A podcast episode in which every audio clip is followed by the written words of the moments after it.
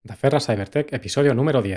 What about getting a department that can look at young men that's looking at uh, women that looking at uh, their social media? What about doing that? Looking into things like that, and we can stop that that way.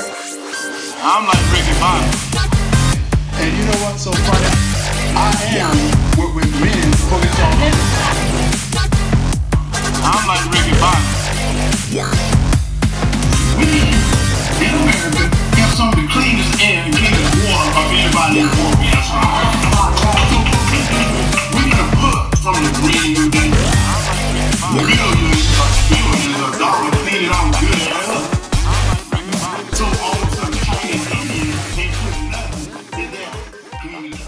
Hola, soy Oscar Iglesias, creador de Da Ferra Cybertech, tu podcast de ciberseguridad y tecnología con entrevistas, noticias y formación e información relevante del sector. También soy padre de una hija maravillosa, profesional freelance de la ciberseguridad y fundador y docente principal de Escuela Tecnológica Da Ferra, donde imparto un curso especializado en ciberseguridad corporativa GRC, teórico práctico y habilitante a nivel profesional. Si quieres adentrarte en el mundo de la ciberseguridad pero no sabes por dónde empezar, visita escuelatecnologicadaferra.com barra blog. En el post fijado sobre mi masterclass en ciberseguridad tendrás a tu disposición un vídeo de más de una hora y media donde te contaré qué es la ciberseguridad, por qué tiene sentido formarse en esta materia a día de hoy, así como te hablaré sobre qué se necesita a nivel de conocimientos y habilidades, salidas profesionales, salarios, empresas donde enviar el currículum, opciones de formación, etc. Este capítulo es un compendio de noticias del sector o ámbitos relacionados con la ciber o la tecnología, relativamente recientes. Como es el primero de la serie, abarca una ventana temporal de dos meses, concretamente enero y febrero de este año. Aún así, muchos de los sucesos, eventos o reportes que se mencionan son atemporales, por lo que no es información caducada en ningún caso. En este programa, en base a lo que he recopilado, comentaremos brevemente noticias en diferentes ámbitos. Ciberataques sufridos por diferentes entidades, vulnerabilidades detectadas en productos y servicios, aspectos de privacidad y protección de datos, noticias específicas de ciberseguridad, incluyendo informes, etc., novedades interesantes del sector tecnológico y finalmente alguna noticia de sociedad, otros temas de importancia o curiosidades a este nivel. Comenzamos pues con ciberataques. LastPass. Los responsables del gestor de contraseñas LastPass dicen que un atacante se infiltró en el ordenador doméstico de un ingeniero DevOps e instaló un keylogger, malware que permite registrar las pulsaciones del teclado y enviarlas a un servidor remoto.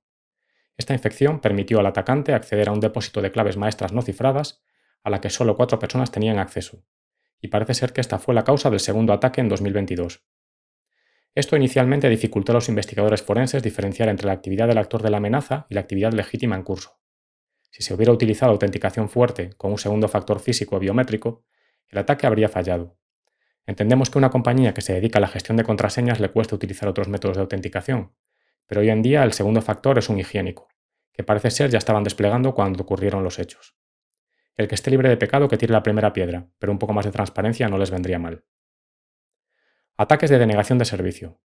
Cloudflare dice haber bloqueado un ataque de denegación de servicio distribuido de 2 que alcanzó picos de entre 50 y 70 millones de peticiones por segundo, llegando en un momento dado a 71. Indican que el ataque es el mayor ataque DDoS HTTP registrado hasta la fecha. Fue solo una de las decenas de ataques de 2 que se produjeron durante un fin de semana de febrero, para inundar los servidores de peticiones espurias y hacer que las legítimas queden sin ser atendidas, provocando la indisponibilidad de los servicios. GoDaddy, en una declaración ante la Comisión de Bolsa y Valores de Estados Unidos, la SEC, el registrador de dominios y proveedor de servicios de alojamiento web GoDaddy reveló una brecha que provocó la redirección intermitente de varios sitios web a otros dominios. GoDaddy descubrió que un tercero no autorizado había accedido a los servidores de su entorno de alojamiento compartido cPanel e instalado malware causando la redirección intermitente de los sitios de los clientes. Los intrusos parece ser tuvieron acceso a la red de GoDaddy durante varios años, robaron código fuente e instalaron malware en sus servidores. La empresa cree que la brecha forma parte de una campaña amplia de un sofisticado grupo de actores de amenazas dirigida a servicios de hosting. Los ataques anteriores, revelados en noviembre del 21 y marzo del 20, también están relacionados con esta campaña y han afectado a más de 1,2 millones de clientes. FBI. La Oficina Federal de Investigación de Estados Unidos afirma haber controlado un incidente de ciberseguridad que afecta a un sistema de su oficina de Nueva York a mediados de febrero. El FBI dice que está investigando el asunto y no tiene más comentarios que ofrecer en este momento. Aquí no se salva a nadie. ENISA. La Agencia del Ciberespacio Europeo alerta sobre las APT chinas. Varias de ellas están atacando objetivos europeos, entre las que se encuentran APT-27, APT-30, Ki-3 Chang, Gallium y Mustang Panda, todas ellas vinculadas al Ejército de Liberación del Pueblo Chino o algún grupo controlado por el propio aparato del Estado. Las operaciones recientes llevadas a cabo por estos actores se centraron principalmente en el robo de información, sobre todo a través del establecimiento de puntos de apoyo persistentes dentro de la infraestructura de red de organizaciones de relevancia estratégica. Como ya sabéis, las APT son amenazas persistentes avanzadas, tipos de ataque no convencionales, sofisticados, por parte de organizaciones con tiempo y recursos para desarrollar técnicas para comprometer los objetivos que se proponen por su valía o interés estratégico. Adware. Los investigadores de House afirman haber observado un aumento significativo de la publicidad maliciosa que afecta a los anuncios de Google. Se trata de anuncios que suplantan la identidad de marcas conocidas como Adobe, Microsoft Teams, Thunderbird, Slack o Tor.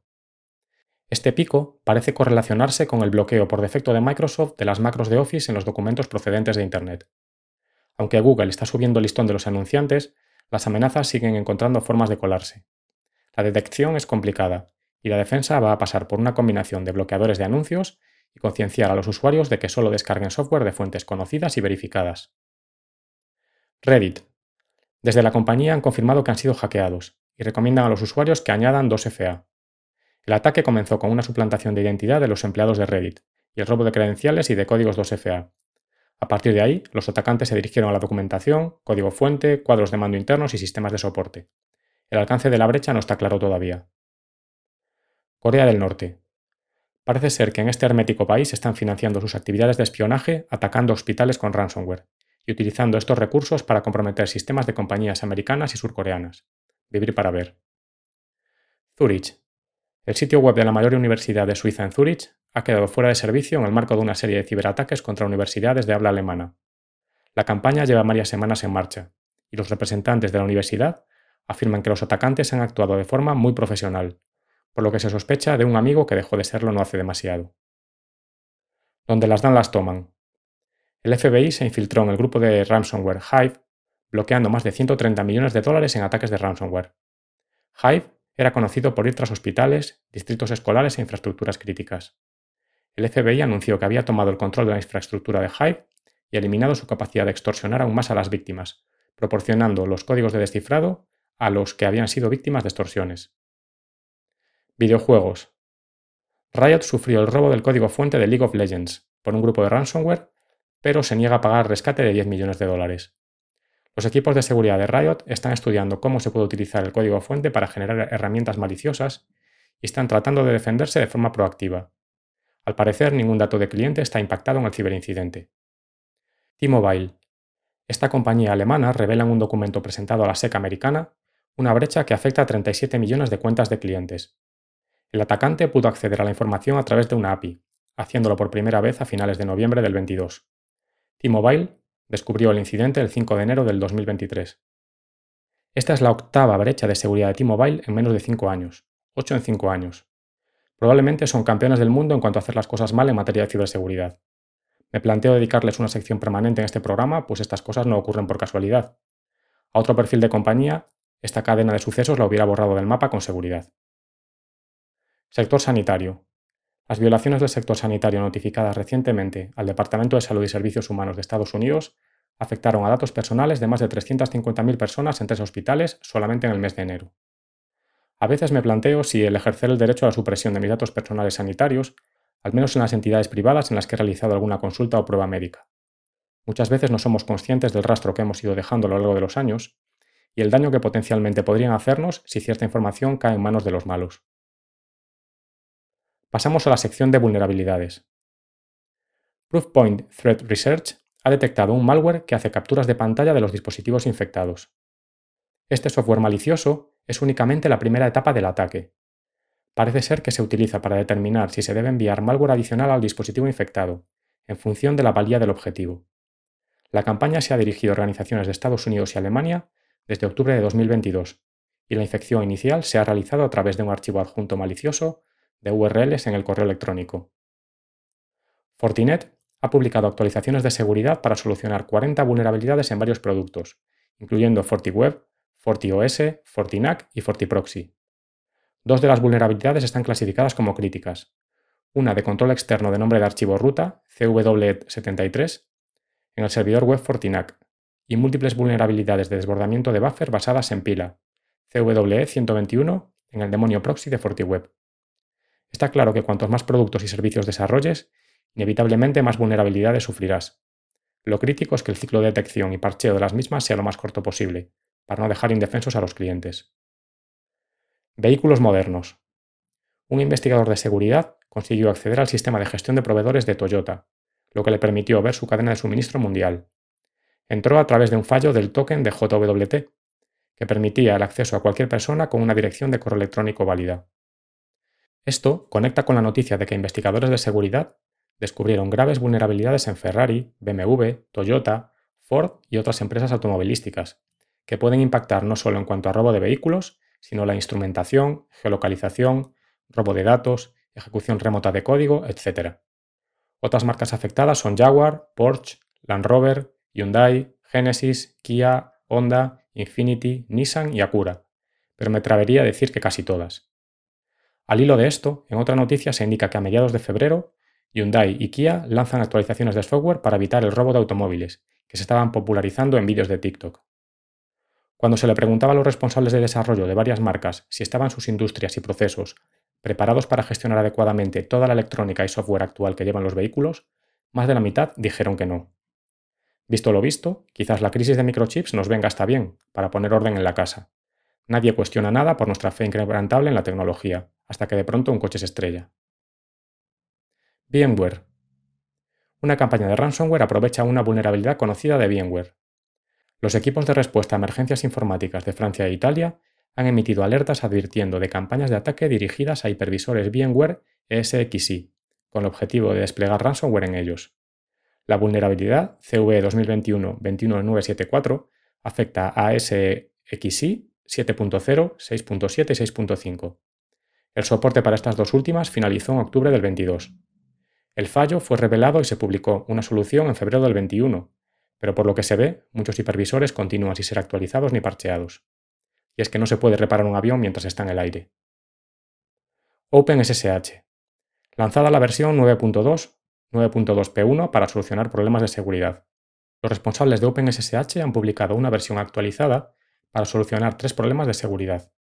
Incluye una corrección para una vulnerabilidad de double free en memoria previa a la autenticación que se introdujo en OpenSSH 9.1. Y es que no debemos pensar que el software libre, por el mero hecho de tener el código abierto, está libre de vulnerabilidades. De hecho, se pueden hacer donativos para mejorar la calidad y seguridad del código fuente a OpenBSD, pues sus recursos son limitados. Cada uno debemos hacer nuestros deberes en cuanto a protección de activos. GitLab soluciona problemas críticos de seguridad en enero. Los responsables del sistema de control de versiones de código fuente Git han publicado las versiones 15.7.5, 15.6.6 y 15.5.9 de GitLab Community Edition y Enterprise Edition para solucionar vulnerabilidades críticas. Las vulnerabilidades, un problema de desbordamiento de entero de análisis y un problema de desbordamiento de heap, pueden ser explotadas para lograr la ejecución remota de código, lo de siempre. Pasamos ahora a noticias de seguridad. Hackea al Pentágono 3.0. En un programa vigente desde 2016, el Departamento de Defensa de Estados Unidos ha anunciado la última encarnación de su programa de Book Bounty. Los participantes solo tendrán acceso a sistemas no clasificados de tecnología de la información, IT, y tecnología operativa, OT, para intentar detectar vulnerabilidades en un concurso con una ventana temporal de 72 horas. Microsoft 365. Microsoft está ampliando sus capacidades de interrupción automática de ataques para incluir los BEC, ataques de compromiso de correo empresarial y los ataques de ransomware operados por humanos. Por otro lado, también están forzando la instalación de Microsoft Defender para particulares cuando los usuarios instalan o actualizan aplicaciones de Microsoft 365. Lo cierto es que los de Redmond demuestran una preocupación por aspectos de seguridad creciente, como cuando habilitaron por defecto MFA para las cuentas de Azure. Este debería ser el camino a seguir, para educar a los usuarios y a la vez elevar el listón de cara a los ciberdelincuentes. Si además esto les viene bien a nivel reputacional y ahorro de costes de soporte, pues bienvenido sea el win-win. Eso sí, la subida de precios que han hecho este año ha sido de órdago. En mi caso particular, creo recordar que ha sido de algo más del 50%. Será por la guerra de Ucrania también. Canary Cards. Muchos conoceréis el dicho del canario en la mina, utilizado para detectar la presencia de gases tóxicos antes de que los humanos se diesen cuenta. En ciberseguridad también se utilizan a modo de señuelo o cebo para los delincuentes. Pues desde Canary Tokens le han dado una vuelta de tuerca extra al modelo, incorporando las tarjetas de crédito a este esquema. Puedes acudir totalmente gratis a canarytokens.org y obtener una tarjeta de crédito válida con número, caducidad y CVC, e introducirla de manera ficticia en tus bases de datos de facturación. Así, si alguien intenta utilizar ese número de tarjeta de crédito, lo que implicaría que ha sufrido una brecha de seguridad, se te notificará automáticamente. Muy ingenioso. Mejoras en iOS. iOS 16.3 ya está disponible e incluye las siguientes funciones de seguridad. La posibilidad de utilizar una clave de seguridad física para proteger tu Apple ID, protección de datos avanzada para iCloud, con más opciones de cifrado de extremo a extremo, y controles modificados para invocar la función SOS. Lo cierto es que Apple sigue poniendo tierra de por medio con respecto a Android. Te gustará más o menos, estarás o no de acuerdo con su política de precios y su ecosistema cerrado, pero a nivel de capacidades de seguridad, Android está años luz de Apple. Reporte de Top Riesgos 2023 de Eurasia Group. Entidad fundada en 1998 por Ian Bremer, dedicada exclusivamente a ayudar a inversores y responsables de la toma de decisiones empresariales a comprender el impacto de la política en los riesgos y oportunidades de los mercados. Han generado un informe con 10 principales riesgos que incluyen un listado. Son los siguientes. 1.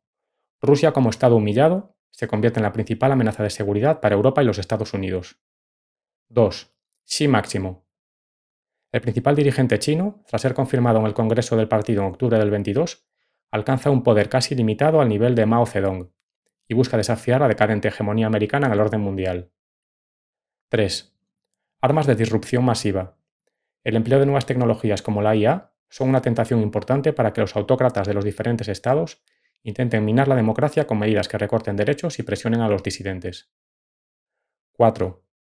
Ondas expansivas de inflación que pueden dar lugar a recesiones, estrés financiero, descontento social y por tanto inestabilidad política. 5. Irán acorralado, lo que puede dar lugar a un enfrentamiento con el bloque occidental. Aunque la probabilidad de colapso del régimen es baja, es la mayor en cuatro décadas. 6. Crisis energética. La restricción de oferta por la guerra, unido a la falta de inversiones por parte de las compañías petrolíferas en los últimos años, augura fricciones de cara a la segunda mitad del 2023 entre la OPEC y Estados Unidos. 7. Retroceso en el desarrollo mundial. Las dos últimas generaciones de la humanidad han vivido un periodo de prosperidad sin precedentes. La economía mundial se triplicó, casi todos los países se enriquecieron considerablemente y más de mil millones de personas salieron de la pobreza extrema. Se augura un cierto retroceso en ese sentido, en el que quienes más sufrirán a nivel global serán mujeres y niños. 8. Estados unidos, pero divididos, por la confrontación política exacerbada. El asalto al Capitolio supuso un peligroso precedente. 9. Auge de TikTok en sentido figurado, para referirse a la influencia de la generación Z. Nacida entre mediados de la década de los 90 y principios de la del 2010, la generación Z es la primera sin experiencia de vida fuera de Internet. Los dispositivos digitales y las redes sociales han conectado a sus miembros más allá de las fronteras, para crear la primera generación verdaderamente global. Y eso les convierte en una nueva fuerza política y geopolítica, especialmente en Estados Unidos y Europa.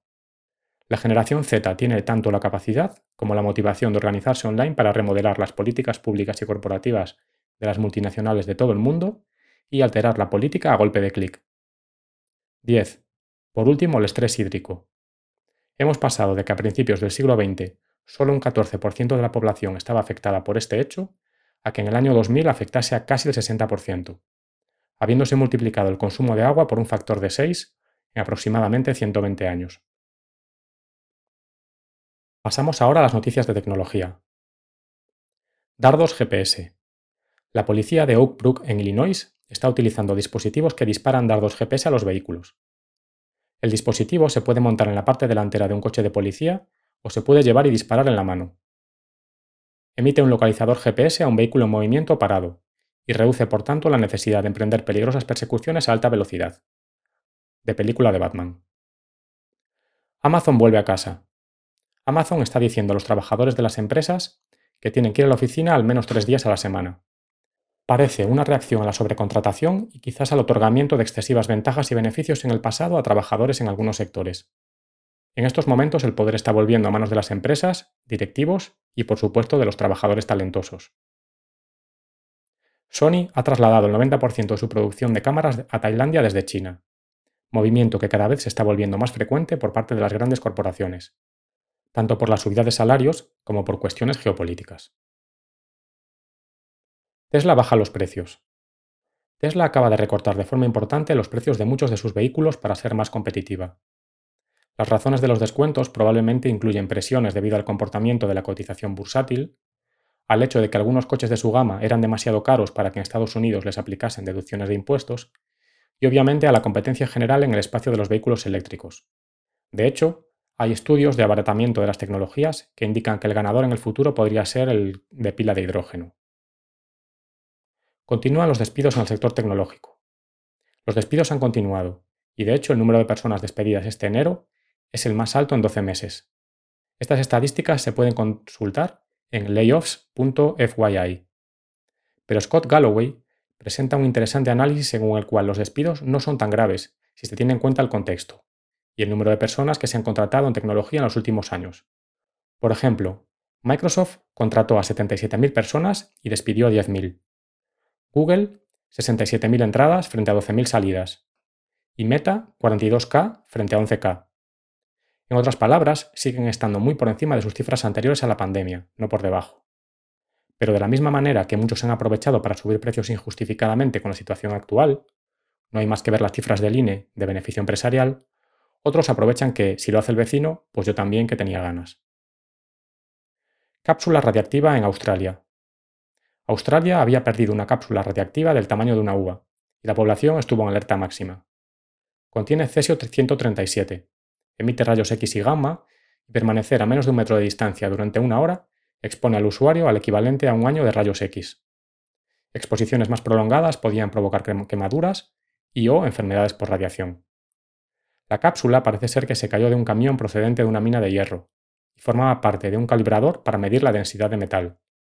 Finalmente fue localizada en una operación que se calificó como de encontrar una aguja en un pajar. Cámaras con micro en Nueva York. Algunas cámaras de tráfico de Nueva York también han incorporado micrófonos para poder multar por infracciones de ruido. 71 personas ya han recibido sanciones como parte de un programa piloto. Tengo entendido que esa tecnología también está disponible por estos lares, así que ándense con ojo los amantes de circular a escape libre. A por Google. El Departamento de Justicia de Estados Unidos persigue a Google por violar las leyes antimonopolio en el ámbito de la tecnología publicitaria.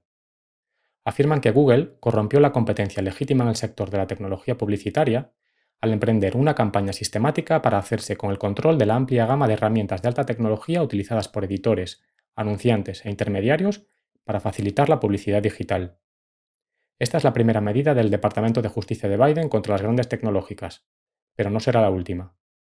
Tras lo de ChatGPT, a perro flaco, obviamente en sentido figurado, todos son pulgas. Cloudflare, el rey. Parece ser que han superado a Apache y Nginx como servidor web más utilizado en el millón de sitios web empresariales con más tráfico a nivel global. Y como no, la sección de OpenAI. Después de alcanzar los 100 millones de usuarios en dos meses, han lanzado ChatGPT Plus, que es una versión de pago de ChatGPT que ofrece acceso en horas punta, tiempos de respuesta más rápidos y entrada prioritaria nuevas funciones y mejoras. Cuesta 20 dólares al mes masiva. Mientras tanto, Google presenta su respuesta a ChatGPT llamada Bard, pero por el momento es una decepción no se usaba por el público y en la demo que realizaron no se vieron grandes cosas. Google realmente hizo una chapuza en el lanzamiento. La demostración fue precipitada, tuvo varios fallos y mostró claramente a una empresa fuera de su elemento. Una respuesta de Bard incorrecta hizo a la compañía perder 100.000 millones de dólares en valor bursátil como resultado. Toda esta situación pone de manifiesto el dilema del innovador, según el cual las pequeñas empresas son en realidad mucho más capaces de innovar porque no se ven obstaculizadas por su propio éxito. ¿Para qué iba a innovar Google sobre las búsquedas en Internet si era el dominador monopolístico? Y ahora les ha pillado el toro. Por otra parte, Microsoft va a invertir 10.000 millones de dólares en OpenAI. Están arrancando las pegatinas a Google y Meta, literalmente. En un movimiento súper competitivo, Microsoft anunció en una reunión sorpresa, el día antes del evento de Google, que el nuevo Bing se integra con ChatGPT. Jaque mate. Circula por Internet una encuesta indicando que casi el 30% de los profesionales dicen haber utilizado ChatGPT en el trabajo. Y por supuesto, los atacantes se aprovechan del bombo de ChatGPT. Están publicando tweets, páginas de Facebook y sitios web falsos que están consiguiendo engañar a la gente para que descargue malware. Y finalmente, la ingeniería de prompts es el trabajo tecnológico más de moda, para sacar el máximo partido a la inteligencia artificial conversacional haciéndole las preguntas adecuadas. ¿Quién contratará a este tipo de profesionales y cuánto tiempo podemos esperar que duren esos empleos? Pasamos ahora a la sección de privacidad. Vigilancia en Nueva York. Amnistía Internacional ha revelado una nueva investigación que muestra que la policía de Nueva York tiene más de 15.000 cámaras que pueden hacer reconocimiento facial, incluidas más de 577 cámaras en el barrio más vigilado de East New York, en Brooklyn. La investigación se ha realizado gracias a miles de voluntarios que han marcado las cámaras en tres distritos. Parece que las prácticas de algunos regímenes autoritarios no desagradan especialmente a las autoridades de según qué lugares. No debemos cejar en el empeño por mantener nuestra privacidad y libertades individuales dentro de la sociedad. Cámaras chinas. Había escrito ya un post en LinkedIn acerca de cómo el gobierno británico y estadounidense se estaban deshaciendo de las cámaras de videovigilancia de procedencia china, tras haber descubierto malas prácticas por parte de algunos fabricantes en cuanto a protección inadecuada, uso de claves inseguras o no cifrado algunas conexiones, por poner algunos ejemplos. Anker ha admitido oficialmente, tras múltiples desmentidos, que sus cámaras web encriptadas no siempre lo estaban, que sí, que han sido chicos malos y que prometen mejorar en el futuro. Yo no les daría una segunda oportunidad e intentaría buscar proveedores de hardware europeos. Y por último pasamos a las noticias de sociedad. Amazon presenta una nueva oferta en Estados Unidos llamada RX Pass, que es un servicio de suscripción de recetas. Cubre más de 80 medicamentos comunes y los recibes todos por envío gratuito por solo 5 dólares al mes. Está claro que es un mercado distinto, pero estas cosas acabarán llegando. Flujos migratorios. Casi 900 millones de personas querían inmigrar de sus países en 2021, y la mayoría, por un margen significativo, quería ir a los Estados Unidos. Le siguen como destinos deseados Canadá, Alemania, España y Francia. Energía. Shell acaba de registrar el mayor beneficio anual de su historia, 40.000 millones de dólares. Le auguramos todavía una larga vida al oro negro, por más que lo quieran matar los burócratas de Bruselas sin plantear alternativas realistas por el momento. COVID-19. ¿Alguien se acuerda de esta enfermedad? Estados Unidos dice ahora que lo más probable es que fuera una fuga de laboratorio. El Departamento de Energía de Estados Unidos indica que una fuga de laboratorio fue la causa más probable del brote de COVID del 2020. Los hechos más relevantes en su opinión son 1. La proximidad del laboratorio de Wuhan a la fuente del brote. 2. El hecho de que este tipo de fugas ocurre muy a menudo. Y 3. El hecho de que este laboratorio es quizás el más famoso en el mundo por hacer este tipo de investigaciones, y por último, cuatro, el hecho de que los investigadores allí específicamente fueron enviados para trabajar en la búsqueda de virus inofensivos y ver cómo podrían llegar a ser peligrosos, siempre para tratar de estar preparados en caso de que ello ocurra. No planteaba ningún motivo oscuro para su liberación voluntaria. En cualquier caso, verdad, mentira, quizás nunca lo sabremos. Y por último, desaceleración de los nuevos podcasts. Un informe muestra que el número de podcasts de nueva creación entre 2020 y 2022 cayó un 80%. Se ve que aún tengo esperanzas de hacerme un hueco. Esto ha sido todo en el episodio de hoy. Te doy las gracias por escucharme. Si es tu primera vez, espero que te haya gustado y puedas escuchar algún podcast más. Y en caso de ser ya veterano, agradezco tu fidelidad. Si deseas suscribirte y valorar positivamente el programa en tu plataforma de podcasting habitual, ya sea iVoox, Spotify, Apple Podcast o YouTube, ayudarás a la difusión del podcast y a que otros como tú puedan disfrutar con estos contenidos. Espero tus comentarios y ten cuidado ahí fuera.